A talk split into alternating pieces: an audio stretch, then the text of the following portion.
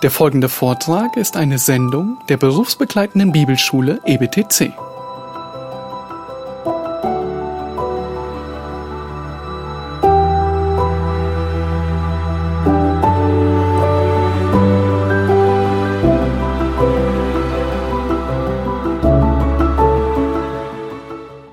So, dann wollen wir weitermachen. Es ist auch eine interessante Art, Spannung aufzubauen. Jetzt kommt der Alarm gar nicht. Ich weiß nicht, ob er noch kommt.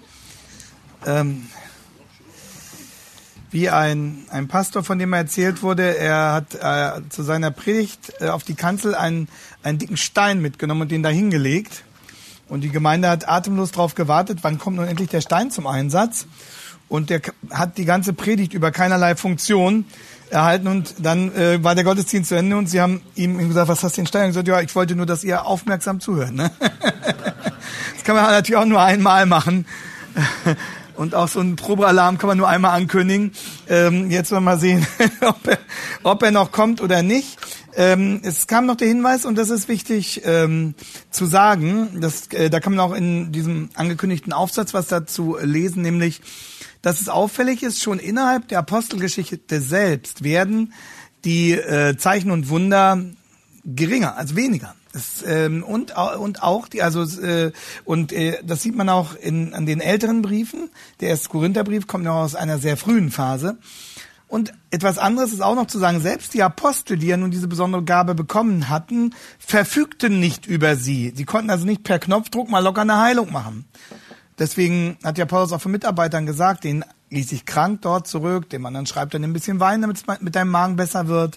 Also auch die Apostel hatten nicht immer und in jeder Situation äh, zu ihrer Verfügung dieses Wundergehen gewissermaßen, sondern nur dann, wenn es Gott ihnen in bestimmten Situationen geschenkt hat. Und darum ist das, was uns heute als eine apostolische Wundergabe vorgeführt wird, ähm, eine Karikatur dessen, was wir hier in der Bibel dargestellt finden.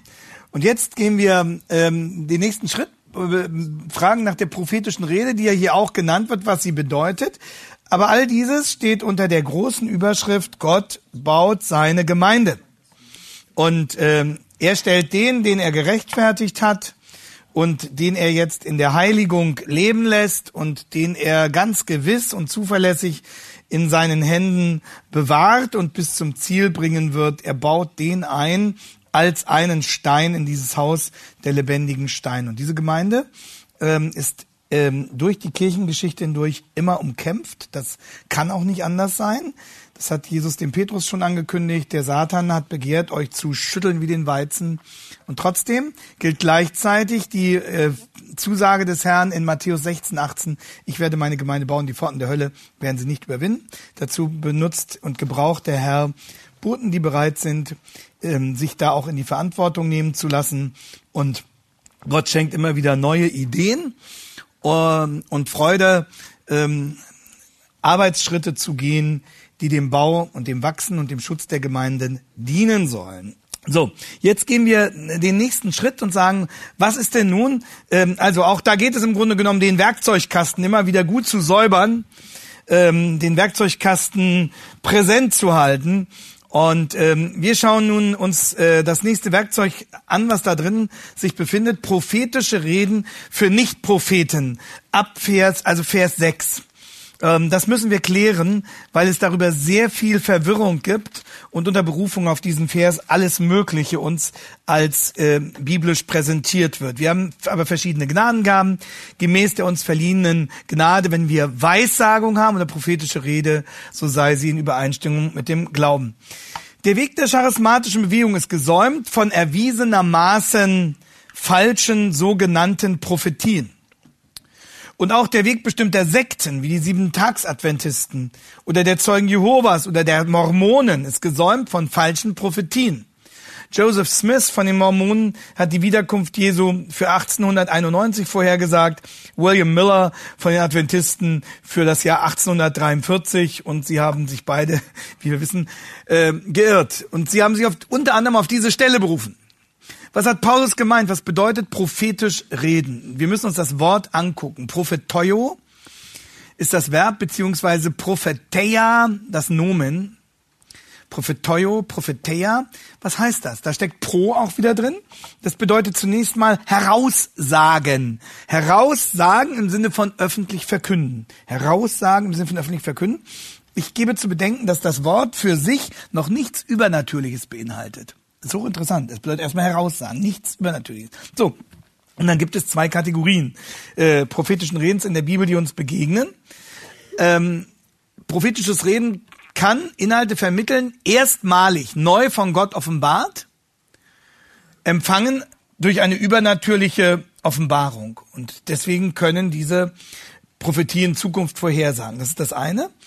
Und dann finden wir die andere Kategorie, die auch Propheteo bzw. Propheteia genannt wird. Etwas, das bereits niedergeschrieben ist, wird wieder aufgenommen und in eine Situation hinein verkündigt. Bei den Propheten im Alten Testament finden wir beides, neue Offenbarung, unter anderem über Zukunftsereignisse und Predigen. Und auch im Neuen Testament gibt es beides. Neue Offenbarung und Predigt über alte Offenbarung. Einige Beispiele für Ersteres. Ähm, gibt es gar nicht so viel äh, in der Apostelgeschichte. Nehmen wir mal Apostelgeschichte 11, 27 bis 28. Apostelgeschichte 11, 27 bis 28. Ja, die kommt dann. Apostel 11, 27 bis 28. In diesen Tagen aber kamen Propheten von Jerusalem nach Antiochia und einer von ihnen mit Namen Agabus trat auf und zeigte durch den Geist eine große Hungersnot an, die über den ganzen Erdkreis kommen sollte. Diese trat dann auch ein unter dem Kaiser Claudius. Das ist ein Beispiel für eindeutige Zukunftsvorhersage. Oder Apostelgeschichte 21, Vers 10 bis 11. 21, Vers 10 bis 11. Als wir uns aber mehrere Tage dort aufhielten, kam aus Judäa ein Prophet namens Agabus herab, der kam zu uns, nahm den Gürtel des Paulus und band sich die Hände und den, die Füße und sprach, so spricht der Heilige Geist, den Mann, dem dieser Gürtel gehört, werden die Juden in Jerusalem so binden und in die Hände der Heiden ausliefern. Eindeutige Zukunftsankündigung, die sich auch als wahrhaftig herausgestellt hat. Gerade bei der Grundsteinlegung der Gemeinde spielten die Propheten noch eine Rolle. Epheser 2,20, er baut auf den Grund der Apostel und Propheten. Zu dem Zeitpunkt gab es noch die ähm, Offenbarungsgabe. Epheser 4,11, einige als Apostel eingesetzt, einige als Propheten. Und die Apostel und ihre Mitarbeiter empfangen dann den Text des Neuen Testaments äh, im Vollzug der Inspiration, im Vorgang der Inspiration. Auf unterschiedlichsten praktischen Wegen wurde das dann umgesetzt. Sie sind auch quasi Propheten. Das ist das eine. Und dann die andere Kategorie ähm, öffentlich verkündigen. Prophetie als Predigt, wenn man so will. Auf der Basis von Wahrheiten, die früher offenbart wurden. Also zum Beispiel 1. Korinther 14, Vers 3, wer prophetisch redet, der redet den Menschen zur Erbauung und zur Ermahnung und zur Tröstung. Da ist nichts von übernatürlichen, spektakulären Sonderinformationen gesagt. Oder 2. Petrus 1, Vers 19. Wir halten fest an dem prophetischen Wort. Wir haben das prophetische Wort, darauf sollt ihr achten. Es geht um Verkündigung und Auslegung des prophetischen Wortes durch bibeltreue Predigt. Das heißt, um die Anwendung und Zuspitzung bereits früher offenbarter Ankündigungen. So kann prophetische Rede beides umfassen, neue Offenbarung und die Verkündigung von alter Offenbarung. In der ersten Bedeutung gibt es prophetische Rede in unserer Heilszeit nicht mehr, weil Gottes Wort vollständig abgeschlossen ist. Dazu ein Zitat von Martin Lloyd Jones. Sie finden das ähm, in dem von John MacArthur herausgegebenen Buch Strange Fire. Also in der deutschen Übersetzung ist das äh, Fremdes Feuer 100, Seite 101, 183. Da sagt Martin Lloyd Jones in einem Kommentar zu Epheser 4, Vers 11. Und das ist hier zitiert. Also Martin Lloyd Jones über Epheser 4, Vers 11, zustimmend zitiert äh, von John MacArthur auf Seite 183 in der deutschen Übersetzung von Strange Fire. Nachdem diese Schriften des Neuen Testaments verfasst worden waren, war das Amt des Propheten nicht mehr nötig. Im Laufe der Kirchengeschichte, schreibt Martin Lloyd Jones, haben manche Unruhe gestiftet, weil sie dachten, sie wären Propheten im neutestamentlichen Sinn und hätten besondere Offenbarungen der Wahrheit empfangen. Dem ist zu entgegnen, dass angesichts der neutestamentlichen Schriften keine weitere Wahrheit mehr nötig ist. Diese Aussage gilt uneingeschränkt. Wir haben die ganze Wahrheit im Neuen Testament vorliegen und brauchen keine weiteren Offenbarungen. Alles wurde offenbart. Wir haben alles, was wir brauchen. Darum, wenn jemand behauptet, er habe eine neue Offenbarung oder eine neue Wahrheit empfangen, dann müssen wir ihm sofort misstrauen. Zitat Ende. Martin Lloyd Jones. Und deswegen bedeutet diese Formulierung prophetische Rede für Nicht-Propheten im Sinne dieser zweiten äh, Kategorie. Es geht darum, vollmächtig zu verkünden, auf der Basis der geschriebenen biblischen Offenbarung, die jetzt in die jeweilige Situation hineingepredigt wird. Das meint prophetisch Reden in Römer 12, Vers 6. Und deswegen fügt Paulus diesen Maßstab hinzu, so übe er sie dem Glauben gemäß. Man könnte das paraphrasieren, man könnte das frei übersetzen und sagen, so übe er sie bibeltreu. Ähm, dem Glauben meint hier Glauben im Sinne von Notitia, so wie wir das etwa in Judas 3 und 20 finden. Also Glaube steht hier mit bestimmtem Artikel. Und äh, Glaube mit bestimmtem Artikel bedeutet hier die Glaubenslehre. Die Sammlung der Wahrheit, wie sie bisher offenbart wurde. Äh, wir finden das in Judas 3. Judas 3. wo es heißt, Geliebte, da es mir ein großes Anliegen ist, euch von dem gemeinsamen Heil zu schreiben, hielt ich es für notwendig, euch mit der Ermahnung zu schreiben, dass ihr für den Glauben kämpft, für die Notitia, für die Glaubenswahrheit, der den Heiligen ein für alle Mal überliefert ist. Das ist ganz klar, dass hier die Notitia gemeint ist. Und ähm, in diesem Sinne äh, finden wir das dann nochmal in Vers 20 des Judasbriefes. Ihr aber geliebt, er baut euch auf euren allerheiligsten Glauben. Also auf das Glaubensgut, auf die Glaubenswahrheit, auf die Glaubenslehre, auf die Notitia. Und prophetisch reden, ähm, dem Glauben gemäß, bedeutet normiert durch die schriftlich offenbarte und vorliegende Wahrheit. Ausgerichtet an dem, was Gott uns als Wahrheit vorgibt, bibeltreu. So ist das hier gemeint. Prophetisch reden dem Glauben gemäß, das heißt der biblischen Offenbarung gemäß. Einfach bibeltreu kann man übersetzen.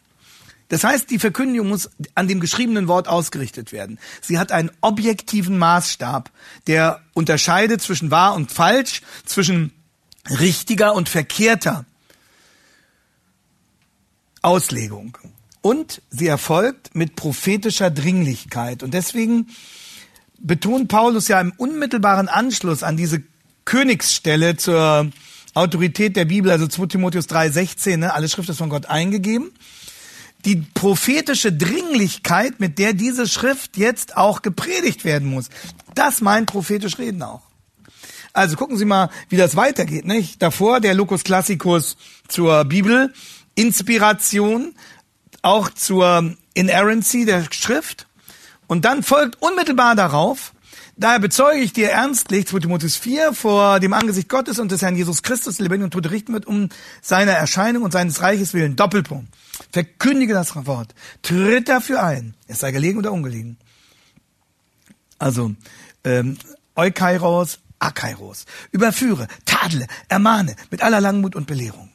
Das ist diese prophetische Dringlichkeit. Jetzt leg das aus. Du hast die Schrift vollständig offenbart. Und jetzt bring sie in Anschlag. Das meint prophetisch reden, dem Glauben gemäß. Noch einmal John MacArthur jetzt ähm, direkt auf Seite 194 in demselben Buch. Die Offenbarungsfunktion der Prophetie hat zwar aufgehört, doch besteht die Verkündigung des prophetischen Wortes weiter fort.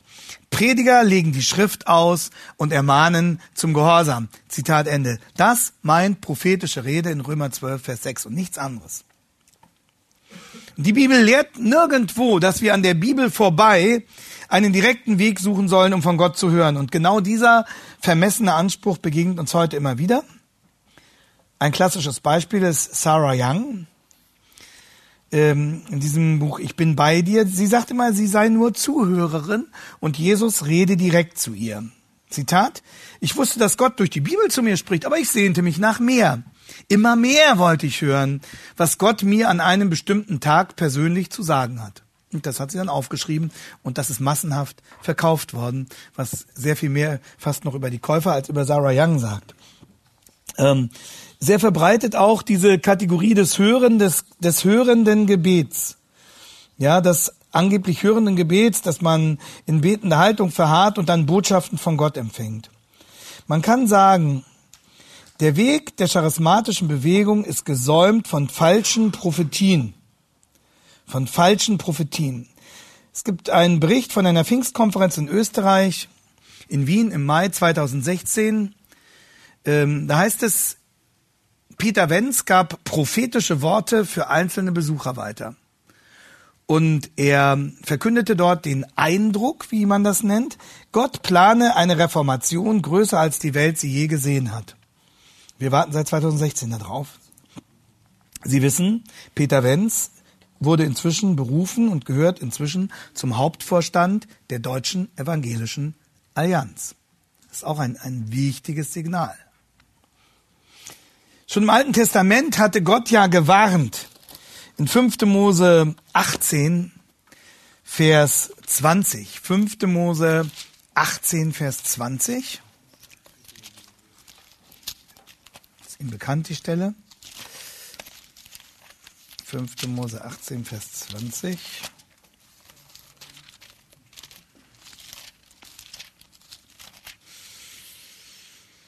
Doch der Prophet, der so vermessen ist, in meinem Namen zu reden, was ich ihm nicht zu reden geboten habe, oder der im Namen anderer Götter redet, jener Prophet soll sterben. Wenn du aber in deinem Herzen sprichst, woran können wir das Wort erkennen, dass der Herr geredet hat? Dann sollst du wissen, wenn der Prophet im Namen des Herrn redet und jenes Wort geschieht nicht und trifft nicht ein, so ist es ein Wort, das der Herr nicht geredet hat. Der Prophet hat aus Vermessenheit geredet, du sollst dich vor ihm nicht fürchten. Also das war der Schutz Israels gegenüber dem falschen Propheten. Äh, das hat die Sache für die Propheten auch etwas riskanter gemacht als heute. Ne? Was hat beispielsweise Heinrich Christian Rust, einer der Vertreter der charismatischen Bewegung, Baptist aus Braunschweig, was hat der schon alles an Ankündigungen äh, losgelassen, sage ich jetzt mal etwas lax. Ähm, wenn, wenn diese Regelung heute noch gelten würde, wären auch Peter Wenz und Konsorten natürlich wesentlich vorsichtiger. Ähm, das ist krass. Äh, oder vergleichen wir diese Warnung bei Jeremia 23. Jeremia 23, ich, ich ähm, lese das hier nur vor, damit Sie sehen, wie ernst Gott das nimmt. Äh, der Prophet, der einen Traum hat, Jeremia 23, 28, der erzähle den Traum. Wer aber mein Wort hat, der verkündige mein Wort in Wahrheit. Was hat das Stroh mit dem Weizen gemeinsam, spricht der Herr? Ist mein Wort nicht wie ein Feuer, spricht der Herr, und wie ein Hammer, der Felsen zerschmettert? Darum siehe, ich komme über die Propheten, spricht der Herr, die meine Worte stehlen, einer dem anderen. Siehe, ich komme über die Propheten, spricht der Herr, die ihre eigenen Zungen nehmen und behaupten, er hat geredet. Siehe, ich komme über diejenigen, spricht der Herr, die Lügenträume weissagen und sie erzählen und mit ihren Lügen und ihrem leichtfertigen Geschwätz mein Volk irreführen, während ich sie doch nicht gesandt und ihnen nichts befohlen habe und sie diesem Volk auch gar nichts nützen, spricht der Herr. Das kann man so eins zu eins auf die angemaßten Pseudopropheten unserer Zeit beziehen. Und in diesem Sinne hat auch Spurgeon immer wieder mit drastischen Worten gewarnt, weil er ahnte, wie viel geistlicher Flurschaden dadurch angerichtet werden würde. Ich lese das jetzt nicht mehr vor. Ich ähm, gebe Ihnen nur noch mal eine Literaturstelle, nämlich 100 Seite und in dem also in dem Fremdenfeuer 199 folgende, also 199 und 200. Da können Sie das Zitat finden. Umso dringender brauchen wir echte prophetische Rede, bis Jesus wiederkommt. Eine wichtige Gabe in Gottes Werkzeugkasten. Gott hat in der Bibel seine Wahrheit offenbart und lasst uns beten, dass der Herr diese Gabe reichlich austeilt und lasst uns beten für diejenigen, die diesen Dienst wahrnehmen. Die Gemeinde Jesu ist umkämpft. Wir können dazu nicht schweigen. Ähm, und ich bitte noch einmal zu bedenken, dass es bei diesen Fragen, die wir jetzt verhandelt haben, nicht um ein theoretisches Problem geht, sondern um die Frage, was ist für geistliches Wachstum erforderlich? Wonach soll eine Gemeinde sich ausstrecken? Aber auch, wovon muss eine Gemeinde sich abgrenzen? Es gibt eine ironische Geschichte über Rechthaberei. Da diskutieren zwei über den Gemeindebau. Und der eine sagt dann, okay, Sie dienen dem Herrn auf Ihre Weise und ich auf seine. Und das sollte in der Tat unser Herzenswunsch sein. Ja, dass wir dem Herrn auf seine Weise dienen und nicht auf unsere Weise. Und ähm, dass wir das erkennen, wenn wir unsere Weise mit seiner Weise verwechseln. Und dazu brauchen wir einander, dazu brauchen wir auch äh, solche Hilfe, wie sie das äh, neue Institut geben will. Das können wir nicht irgendwie als, als, als Solokämpfer, die irgendwo ihren Fanclub sammeln und dann ihr eigenes Ding machen, sondern äh, hier brauchen wir brüderliche Beratung.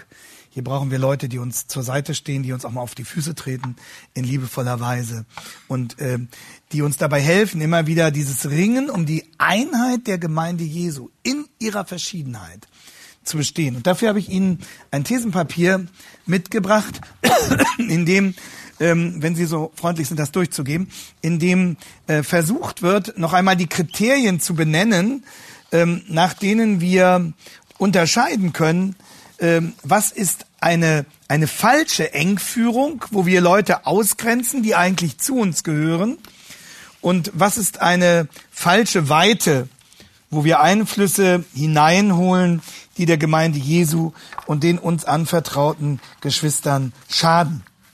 Das müssen wir klären und ähm, das wird uns gerade durch diese Linienführung in Römer 12 auch aufgetragen gewissermaßen. Thesen zur Einheit der Gemeinde Jesu Christi.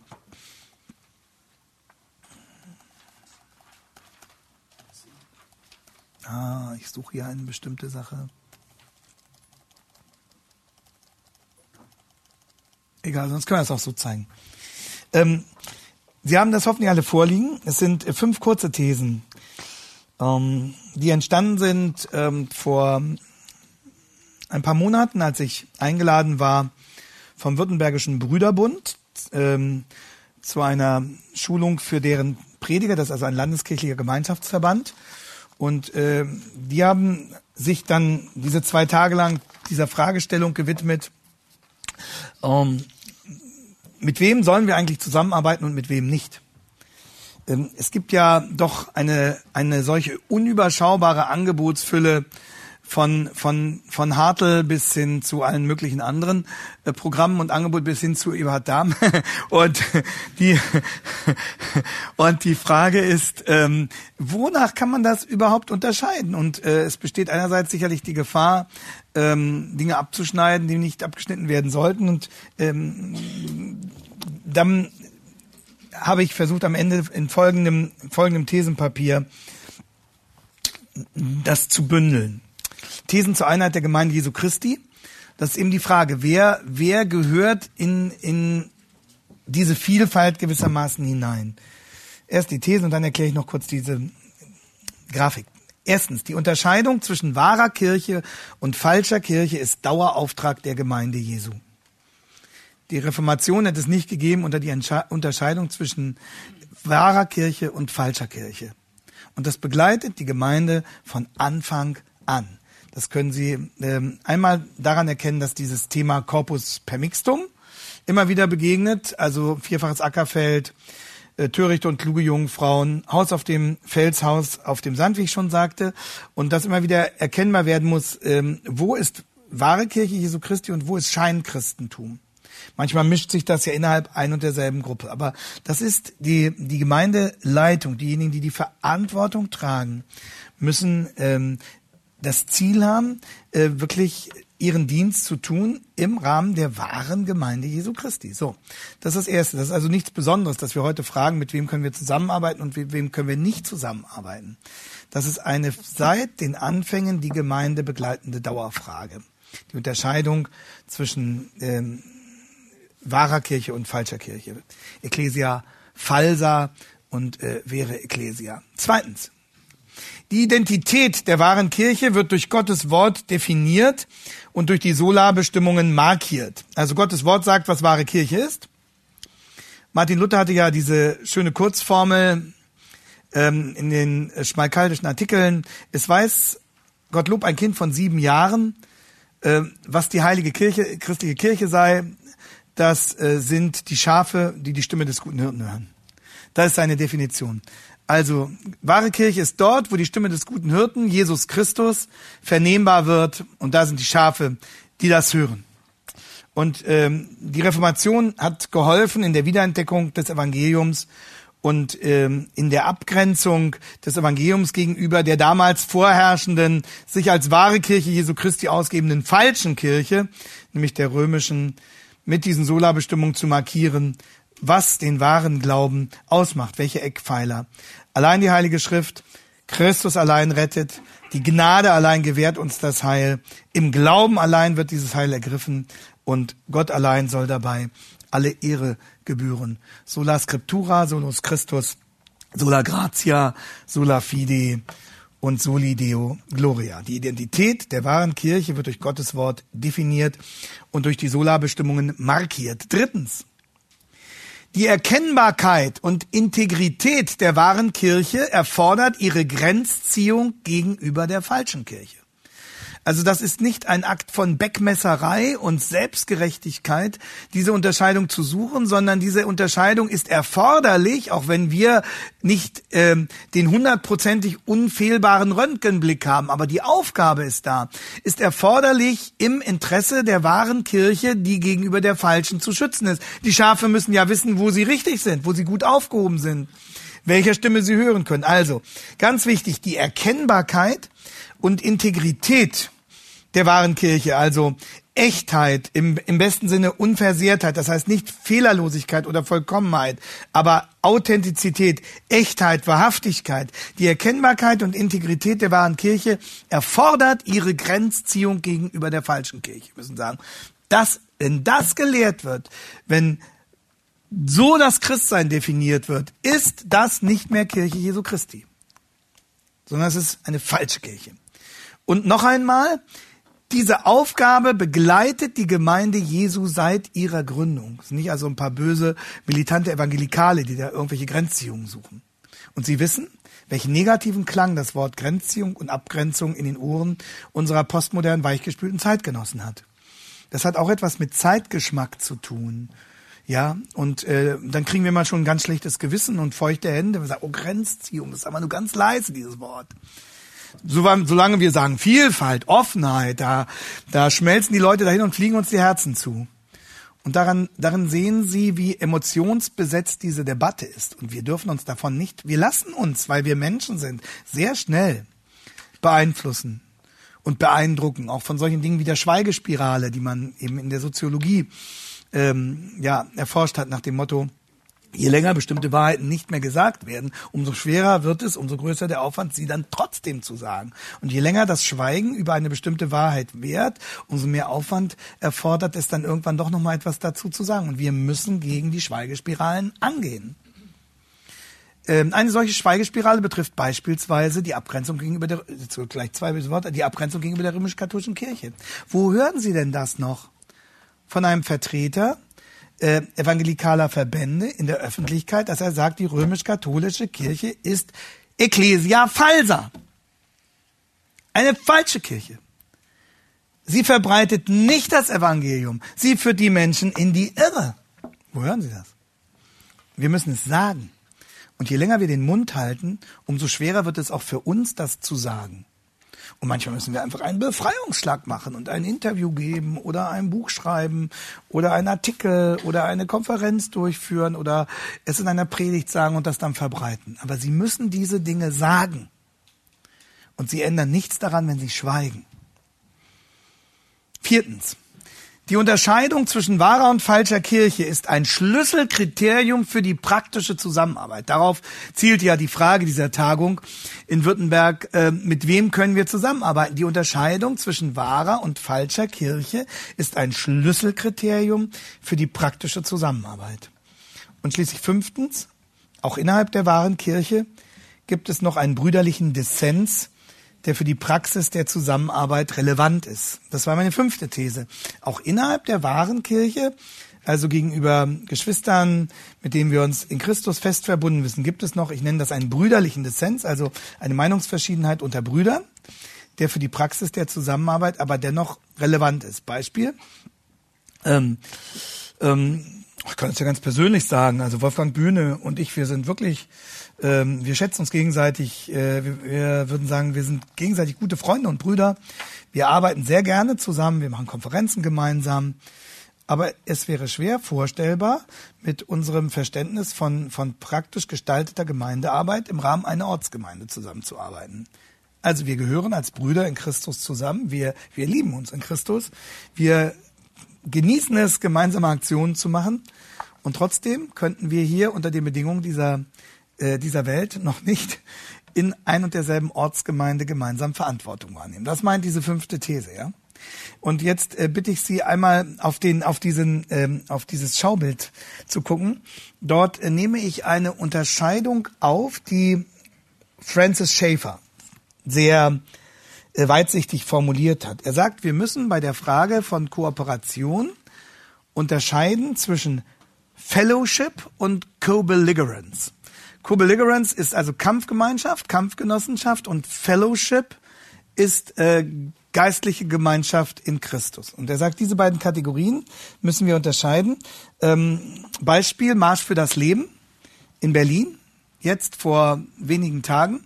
Ähm, da haben katholische und evangelische ähm, evangelikale Organisationen dazu aufgerufen, zu demonstrieren gegen äh, den Massenmord an ähm, Kindern im Mutterleib.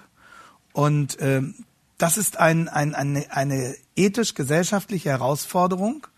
Ähm, da geht es nicht um, um geistliche Gemeinschaft, da geht es nicht um, um gemeinsamen Gottesdienst, sondern da geht es darum, mit ähm, Leuten, die an einem bestimmten Punkt die Dinge ähnlich beurteilen wie wir, äh, gemeinsam ein öffentliches äh, Signal zu setzen. Das wäre so ein Fall für Co-Belligerence gegen Abtreibung und Euthanasie, auch äh, mit Katholiken auf die Straße zu gehen. Problematisch wird es dann schon und das ist ähm, ist leider äh, eine gut gemeinte, aber ich finde sehr äh, wenig hilfreiche Regelung, dass dann dieser Marsch für das Leben mündet in einen ökumenischen Gottesdienst. Und damit werden zwei Dinge miteinander vermischt, die nichts miteinander zu tun haben. Äh, sozusagen ist, und es kommt dieses gute Anliegen, die, das ist wirklich, bin ich überzeugt, gut gemeint von dem Veranstalter. Dieses gute Anliegen des Kampfes gegen die Abtreibungsmentalität in unserem Land wird, wird eben vermischt äh, mit, mit, einem, mit dem, einem ökumenischen Anliegen. Ähm, ich denke, glaube nicht, dass das äh, abgezweckt wird in dem Sinne. Ähm, aber das, das zeigt nochmal dieses Problem. Denn da geht es dann, im Gottesdienst geht es nicht mehr um Co-Belligerence, sondern im Gottesdienst geht es um Fellowship. Wenn wir gemeinsam beten. So, ähm, und ähm, jetzt entfalte ich nochmal die Kreise von innen nach außen. Ähm, sozusagen der engste Zusammenschluss ist die Gemeinde im Sinne von Ortsgemeinde, also nicht Gemeinde Jesu Christi, sondern von Ortsgemeinde. Ähm, der zweite dieser konzentrischen Kreise ist das, was ich kooperierende Christen nennen. Also nicht Christen, die kooperationsbereit sind, sondern Christen, mit denen man kooperieren kann. Äh, mit denen man eine, eine gemeinsame, eine gemeinsame Basis hat. So, dann kommt ähm, der, und äh, auf dieser Ebene gibt es Fellowship. Der nächste Kreis äh, ist dann das, was ich nicht kooperierende Christen nenne. Ähm, da, wo ähm, wo man nicht bestreiten würde, dass es sich, wir gucken ja sowieso niemanden ins Herz. Das ist, das muss immer vorausgesetzt sein. Das sage ich jetzt auch nicht nochmal. Ähm, äh, wo man nicht bestreiten würde, dass in diesen Gruppierungen viele Glaubensgeschwister dabei sind, wo es aber dennoch ähm, ernstzunehmende Gründe gibt, ähm, nicht mit ihnen zu kooperieren. Da würde ich beispielsweise die Charis ähm, Vertreter der charismatischen Bewegung einordnen, ähm, die, wo ich überzeugt bin, dass davon viele zu Christus gehören, ähm, aber so gravierende Irrlehren äh, verbreiten, dass es nicht verantwortlich wäre, mit ihnen gemeinsam ähm, Gemeindebau zu treiben oder auch gemeinsame geistliche Konferenzen durchzuführen. Und dann der, der äußerste Ring dieser vier konzentrischen Kreise ist dann das, was ich Namenschristen nenne. Also das sind äh, Menschen und Vereinigungen, die sich als Christen bezeichnen, aber ähm, im Sinne von allgemeinem Christentum und nicht wirklich gegründet durch die Bindung an den Herrn Jesus Christus. So, in, in dem dritten und vierten Kreis ähm, ist an bestimmten Punkten Co-Belligerence durchaus denkbar, aber keine, keine Fellowship. Und selbst innerhalb dieses weißen ähm, Zirkels, sage ich mal, dort wo es Fellowship gibt, ist nicht immer möglich, gemeinsam eine Ortsgemeindearbeit zu gestalten, aber gleichwohl zusammen zu evangelisieren etwa. So, das ist, ähm, das wäre der Vorschlag. Wir sollen ja die Einheit in der Gemeinde Jesu nicht mit Gewalt ähm, erzwingen. Wir können das auch nicht, sondern diese Einheit ist uns ja, wie wir aus Johannes 17 und Epheser 4 wissen, vorgegeben. Sie existiert ja in Christus. Sie ist ja gegeben in der gemeinsamen Bindung an ihn auf dem Fundament der gemeinsamen Wahrheit. Also es kann nicht darum gehen, dass wir eine Einheit herstellen oder organisieren, sondern es geht darum, dass wir diese Einheit leben und versuchen uns als Kinder unseres Vaters darin gegenseitig zu stützen. Und ähm, meines Erachtens muss die Suche immer wieder nach der praktischen er Entscheidung, mit wem können wir zusammenarbeiten und wem nicht, entlang der Linien dieser fünf Thesen erfolgen. Und diese befinden sich dann auch in Übereinstimmung mit dem, was Paulus hier über die Vielfalt und über die Einheit der Gemeinde Jesu sagt.